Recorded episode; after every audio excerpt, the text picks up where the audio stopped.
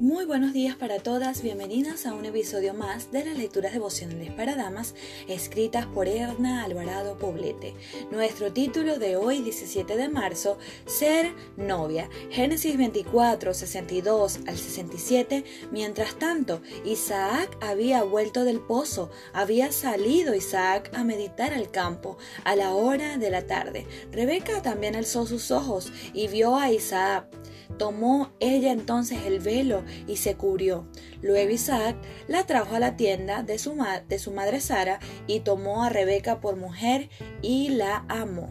El noviazgo es una de las etapas más emocionantes de la vida de una mujer en ese tiempo cuando el amor entre un hombre y una mujer se consolida y se empieza a visualizar el matrimonio con esa persona especial que ha llenado tus expectativas. Sin embargo, muchas veces las ilusiones, los sueños, los anhelos y los proyectos se estrellan contra la triste realidad de una ruptura.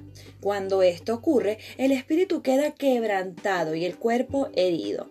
El noviazgo está en los planes de Dios como antesala del matrimonio y recibe la bendición divina cuando se experimenta con la persona adecuada y por el tiempo prudencial. Muchas jóvenes tienen la fantasía de que coleccionar novios las hará más populares, otras sienten que tener novio es algo así como un deporte que hay que comenzar a practicar temprano en la vida para estar en la onda juvenil que hoy por hoy promueve los excesos como la máxima de la vida.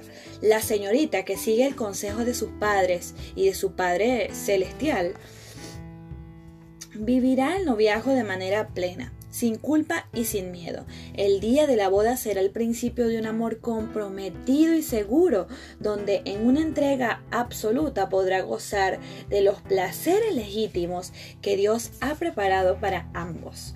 Cuando llegue el momento de que tengas una relación de noviazgo, Pídele a Dios que te ayude a hacer la elección correcta. Busca a un joven que modele a Dios en su vida que modele un carácter noble, tanto en público como en privado. Te aseguro que su forma de ser en el noviazgo será más evidente cuando estén casados. Tú no podrás cambiar nada en él. Tampoco te dejes llevar solo por la apariencia física, que aunque es importante, no es determinante. La popularidad de un chico no es garantía de que sea idóneo para casarse contigo.